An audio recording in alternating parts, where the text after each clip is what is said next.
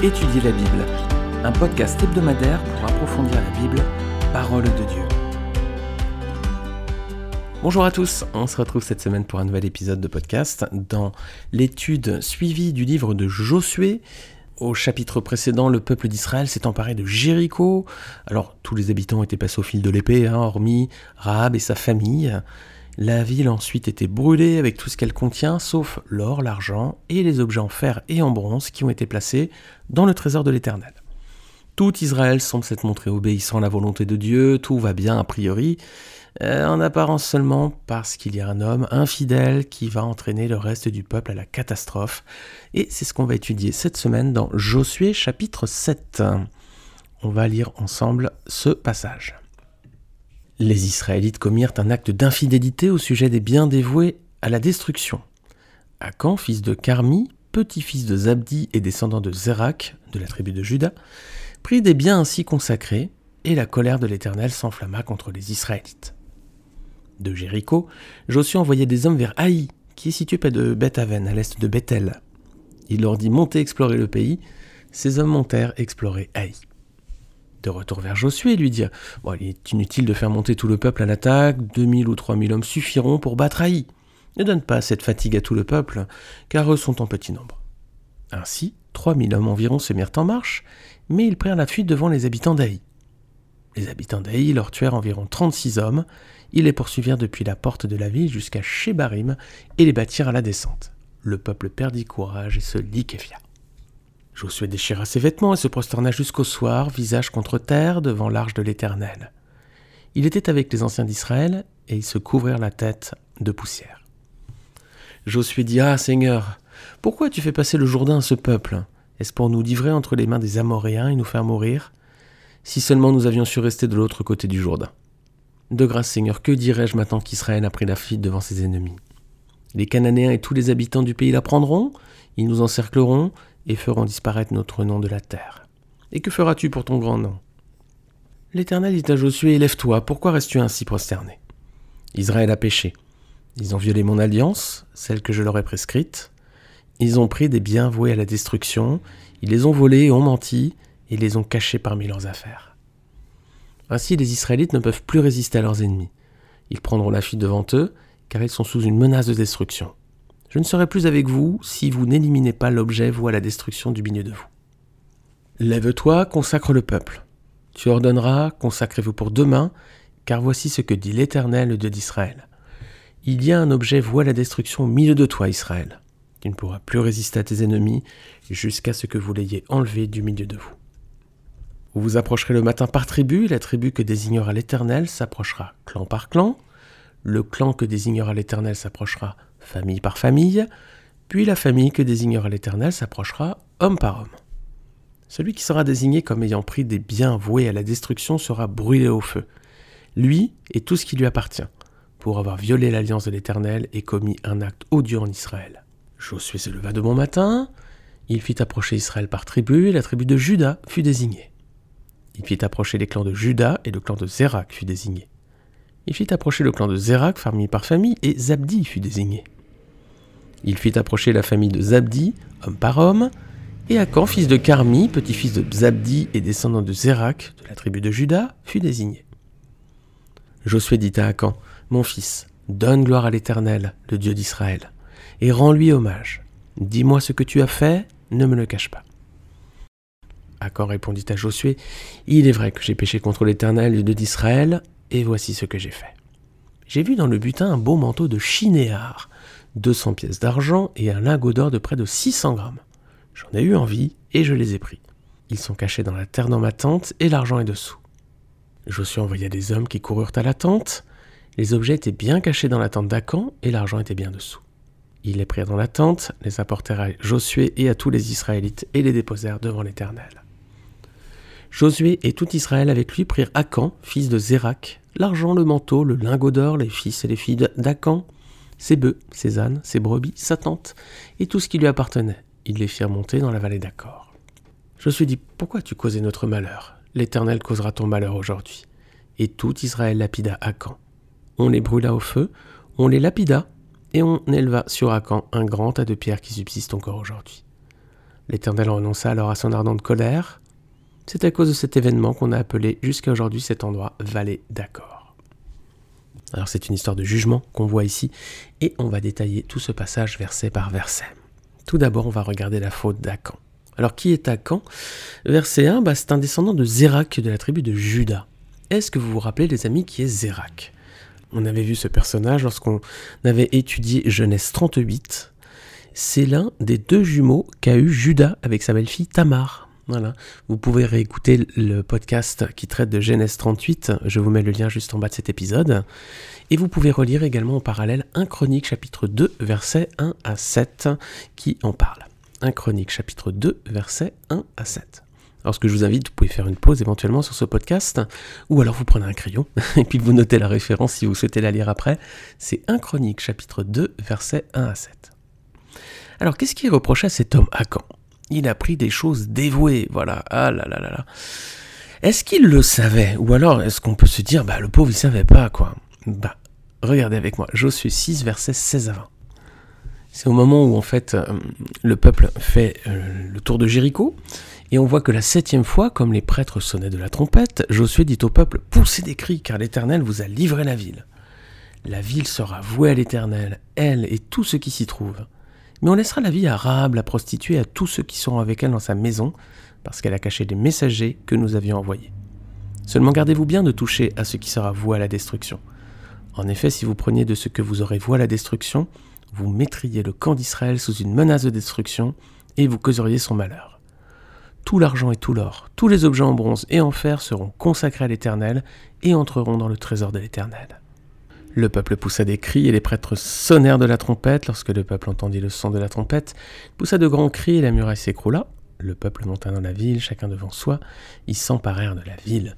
Voilà, Akan était bien présent, hein, parce qu'on sait que ce sont les hommes hein, qui ont fait le tour de la ville de, de Jéricho. Donc il était informé, il n'est pas quelqu'un qui a commis une faute par innocence, on va dire, par ignorance. Donc, il a pris des choses vouées par interdit, mais il avait été prévenu. Alors, un seul homme a péché, pourtant le texte indique les enfants d'Israël commirent une infidélité. Et la colère de l'Éternel s'enflamma contre les enfants d'Israël. Alors, c'est un seul homme qui a péché, mais c'est tout le peuple qui est coupable là. On va revenir sur ce point un petit peu plus tard dans la suite du texte. Auparavant, on va regarder les préparatifs à la prise d'Aï. Verset 2. Qu'est-ce qui fait Josué là? Mais il envoie des espions observer la ville d'Aï. Alors l'espionnage, c'est pas quelque chose qui est né avec James Bond 007. Hein. Ici, euh, on, voit que c'est une pratique déjà d'envoyer des espions, et c'était une pratique courante à cette époque. Hein. Rappelez-vous que Josué avait fait passer ses frères pour des espions quand ils étaient venus le voir en Égypte. On l'avait vu dans l'épisode qui traitait de Genèse 42, épisode de podcast. Vous aurez le lien là encore en bas de cet épisode. Il y a Moïse aussi qui a fait envoyer 12 hommes pour explorer Canaan, et Josué en faisait partie à l'époque. Et Josué également envoyé deux hommes à Jéricho hein, avant d'en faire la conquête. C'est ce qu'on avait vu dans un podcast précédent où on a traité de Josué chapitre 2. Alors, ces hommes partent et quel est leur constat verset 3 bah, A priori, c'est plutôt positif, optimiste. Hein. La ville semble facile à prendre. D'ailleurs, il dit il faut 2-3 000 hommes, hein, pas plus, euh, c'est bon. Hein. Euh, ça démontre quoi selon vous? Le fait que les espions disent bah écoute, envoie 2-3 000 hommes, pas plus, ça va, ça va être suffisant. Est-ce qu'on peut dire que c'est un acte de foi? La ville, elle comptait 4 à 6 fois plus d'habitants. Hein. Si on lit Josué chapitre 8, versets 24 à 26, on a le nombre. Josué 8, on a le nombre, on voit qu'ils étaient 12 000. C'est le verset 25 pour être précis. Alors ça faisait donc un soldat israélite pour 4 à 6 habitants à peu près. Hein. Donc Israël était confiant hein, suite à sa prise de Jéricho avec l'aide de l'Éternel. Donc euh, est-ce qu'on peut dire que c'est un acte de foi d'envoyer peu de personnes? Il y a une autre lecture, c'est qu'on peut dire que c'est un peu présomptueux quand même. Et pourquoi j'ai plutôt cette lecture-là? On va regarder trois différences par rapport à la conquête de Jéricho. Premièrement, c'est pas Dieu qui envoie le peuple conquérir Haï, alors que c'était l'Éternel qui avait envoyé le peuple conquérir Jéricho. Donc déjà, c'est pas Dieu qui prend l'initiative. Donc déjà, c'est pas Dieu qui est à l'initiative de cette conquête. Ensuite, même si les espions sont plutôt optimistes, Josué et le peuple ne consultent pas l'Éternel pour ce projet de bataille. Ils n'en font qu'à leur tête, entre guillemets, ils consultent pas l'Éternel. Et troisièmement, pendant la bataille d'Aï, l'arche n'est pas présente lors de l'attaque de la ville. Alors que rappelez-vous à Jéricho, lorsque le peuple en a fait le tour et qu'il a, pris la ville, l'arche était au milieu du peuple. Donc ici on voit que c'est pas Dieu qui est à l'initiative de cette bataille, euh, il n'est pas consulté par Josué le peuple, et l'arche n'est pas présente lors de l'attaque. Donc la conquête d'Aï semble plutôt présomptueuse, hein, comme on pouvait le craindre. J'ai pas l'impression que c'est un acte de foi, j'ai plutôt l'impression que c'est un acte de suffisance, un petit peu trop plein d'optimisme. Et ça, c'est souvent ce qui se passe dans nos vies, les amis. L'Éternel parfois va nous faire euh, une belle réponse à la prière, va nous bénir, comme à Jéricho. Et puis bah, la fois d'après, on se montre bien ingrat, et puis ben, on se dit, on n'a plus besoin de lui, quoi. C'est parfois ce qui arrive peut-être dans nos vies. Hein. Repensons à ça, est-ce que c'est notre attitude? Si c'est ça, c'est pas positif. Hein, parce qu'on voit que la conquête d'Aï, ici, ça va vraiment tourner à la débâcle. Hein. Regardez, versets 4 et 5. Oh là là, c'est la débandade. 3000 soldats sont, envoyés, mais ils sont mis en déroute. Il y en a même 36 qui sont tués.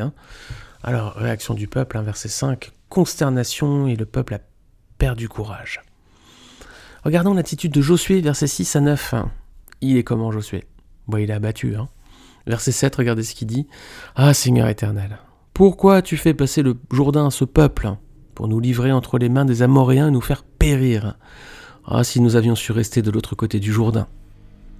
Alors là, clairement, on a l'impression d'entendre Moïse qui reprocha à Dieu de l'avoir envoyé devant Pharaon. Exode 5, versets 22 à 23. Regardez, c'est le même genre de plainte. Exode 5, versets 22 à 23. Moïse retourna vers l'Éternel et dit, Seigneur, pourquoi tu fais du mal à ce peuple? Est-ce pour cela que tu m'as envoyé?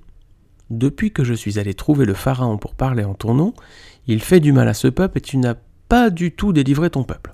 Voilà les reproches de Moïse. Pas joli, hein? Alors ce Josué, c'est pas mieux. Et on croirait aussi entendre le peuple d'Israël qui reprochait cette fois à Moïse de l'avoir fait sortir d'Égypte après le retour des espions de Canaan. Regardez Nombre, chapitre 14, pardon, versets 1 à 3. Toute l'assemblée se souleva et poussa des cris, et le peuple pleura pendant la nuit. Tous les Israélites murmurèrent contre Moïse et Aaron, et toute l'assemblée leur dit Si seulement nous étions morts en Égypte ou dans ce désert. Pourquoi l'Éternel nous fait-il aller dans ce pays où nous tomberons par l'épée, où nos femmes et nos petits-enfants deviendront une proie? Ne vaut-il pas mieux pour nous retourner en Égypte? Ah là là, les amis, hein, il n'y a que de plaindre, c'est le bureau des réclamations là. Ben nous, les amis, est-ce qu'on est mieux, franchement Quelle est notre attitude lorsque Dieu ne semble pas être avec nous? On prie, puis Seigneur ne répond pas à nos prières. Est-ce qu'on fait des reproches? Est-ce qu'on dit Seigneur, euh, tu m'as abandonné? Ou alors pourquoi le Seigneur ne répond pas? Est-ce qu'on fait des reproches à l'Éternel? Ou bien est-ce qu'on a confiance et est-ce qu'on s'appuie sur son amour avec foi? Est-ce qu'on se dit, bon, si l'Éternel ne répond pas, c'est que c'est pas bon pour moi. Tant qu'Israël s'appuyait sur le Seigneur comme à Jéricho, Dieu était avec eux et leur donnait la victoire. Lorsqu'Israël s'appuyait sur sa force comme Haï, Dieu s'est éloigné d'eux et ils ont connu la défaite. Quelle leçon pour nous aussi, les amis, hein vraiment. Hein Mais il y a quand même une autre raison à cette débâcle. Le côté un peu présomptueux de cette attaque, certainement en était l'une des raisons, mais c'est pas la seule, et d'ailleurs, la parole de Dieu accentue plutôt l'autre aspect. On va regarder les raisons de la défaite d'Aï. Voilà l'explication que Josué reçoit. Verset 10, l'Éternel lui dit Lève-toi, pourquoi restes-tu ainsi couché sur ton visage? Déjà, on voit qu'il semble lui faire des reproches, hein, vu l'intonation. Verset 11, voilà, l'Éternel explique à Josué à présent les six raisons de cette défaite. Regardez. Israël a péché, je suis dans le verset 11, hein, Josué 8, 11. Israël a péché. Ils ont transgressé mon alliance que je leur ai prescrite. Ils ont pris des choses des vœux par interdit. Ils les ont dérobées et ont menti. Et ils les ont cachées parmi leurs bagages. Donc, six raisons. Israël a péché, premièrement. Deuxièmement, ils ont transgressé l'alliance que Dieu avait faite avec eux. Troisièmement, ils ont désobéi. Quatrièmement, ils ont volé. Cinquièmement, ils ont menti. Sixièmement, ils ont caché leur faute. Ça fait beaucoup d'éléments quand même pour, au départ, ce qui nous semble peut-être être une petite faute, un homme qui a volé un manteau. Bon, on pourrait minimiser un petit peu l'acte, mais on voit quand même que par cet acte-là, il y a quand même six fautes, ce qui est beaucoup. Hein. Alors, on va revenir sur un petit détail qu'on a vu au début pourquoi l'Éternel dit Israël a péché alors que c'est seulement Akan qui a désobéi Certainement qu'on peut voir que Dieu voyait Israël comme un tout, hein, et qui voulait que son peuple soit uni comme un seul homme. Voilà, une seule tête en quelque sorte. Hein. Israël, un ensemble, un peuple vraiment uni, le peuple de Dieu. Alors c'est peut-être une façon de voir les choses. Hein. Effectivement, Dieu voyait ce peuple comme un tout, une seule unité. Ça, c'est l'ancienne alliance, les amis. Et ensuite, dans l'histoire d'Israël, bah, le peuple d'Israël va être reconnu comme idolâtre, il va même être déporté à Babylone par la suite. Hein. Alors c'est pas forcément tout le peuple qui avait péché, certains étaient restés fidèles, certainement. Mais c'était dans l'ancienne alliance, effectivement, c'était collectif. Aujourd'hui, dans la nouvelle alliance, notre responsabilité est individuelle. Regardez avec moi, Romains 14, versets 10 à 13. Mais pourquoi juges-tu ton frère? Ou toi, pourquoi méprises-tu ton frère? Nous comparaîtrons tous en effet devant le tribunal de Christ. Car il est écrit, Je suis vivant, dit le Seigneur. Chacun pliera le genou devant moi, et toute langue rendra gloire à Dieu. Ainsi donc, chacun de nous rendra compte à Dieu pour lui-même. Ne nous jugeons donc plus les uns les autres, mais veillez plutôt à ne pas placer d'obstacles ou de pièges devant votre frère. Voilà donc, chacun de nous devra rendre compte à Dieu pour lui-même. Dans l'ancienne alliance, la culpabilité était collective. Dans la nouvelle alliance, la culpabilité, la faute est individuelle. Nous devrons rendre compte à Dieu chacun pour nous-mêmes. Alors quand a commis une faute et va recevoir une terrible punition? Est-ce que selon vous l'Éternel est-il trop exigeant? On a dit, hein, c'est pas finalement peut-être une faute trop trop grave, il a tué personne, il a pris un manteau, quelques biens, voilà. Est-ce que vraiment l'Éternel n'est pas trop dur là? Bah, Il faut voir que Dieu était en train de construire l'identité morale d'Israël. Hein. Celui qui est capable de rompre l'alliance avec l'Éternel pour des petites choses, peut-être qu'il sera ensuite tenté de rompre cette alliance avec des choses plus grandes. Hein. Je me rappelle dans les années 80, 90, je me rappelle que si vous avez connu New York à cette époque, c'était euh, terrible. Hein. il y avait une, criminalité, un taux de violence dans cette ville qui était incroyable. Et le maire de l'époque, Rudolf Giuliani, qui est connu, c'est lui qui était en poste pendant les, attentats de 2001, il avait un principe, il avait impliqué un principe dans cette ville, c'est que euh, tolérance zéro. Une personne qui est capable de faire un tag ou de, faire un petit acte d'incivilité, il n'y avait aucune tolérance pour lui, c'était les, condamnations étaient très fermes, quoi. Parce que le principe, c'était si quelqu'un est capable de rompre la loi pour des petites choses, si on le laisse faire, petit à petit, il va en faire de plus grandes. Et on pourrait dire que c'est un principe biblique, quelque part. Et le résultat était tel que, en quelques années, la criminalité à New York et les incivilités avaient baissé de plus de 80%. Et c'était remarquable. Alors ici, à quand comme une faute, il reçoit une terrible punition. Est-ce que l'Éternel est trop exigeant? Bah, Dieu est en train de construire hein, l'identité de son peuple, l'identité morale. Il faut euh, veiller à garder l'alliance avec lui. Et il veut aussi que son peuple soit saint comme lui. Regardez Lévitique 19, versets 1 à 2. L'Éternel dit à Moïse, transmet ses instructions à toute l'assemblée des Israélites. Vous serez saints, car je suis saint, moi l'Éternel, votre Dieu. Alors dans l'Ancien Testament, on a vu, dans l'Ancienne Alliance, la responsabilité était quand même parfois collective. Pourquoi? Parce que Dieu voulait l'unité de son peuple et il voulait aussi qu'il soit saint comme il est saint. Dans la nouvelle alliance, la responsabilité est individuelle, chacun rendra compte à Dieu pour lui-même, et puis on reste sur ce principe que Dieu veut aussi qu'on soit saint comme il est saint. Regardez 1 Pierre, chapitre 1, versets 14 à 16.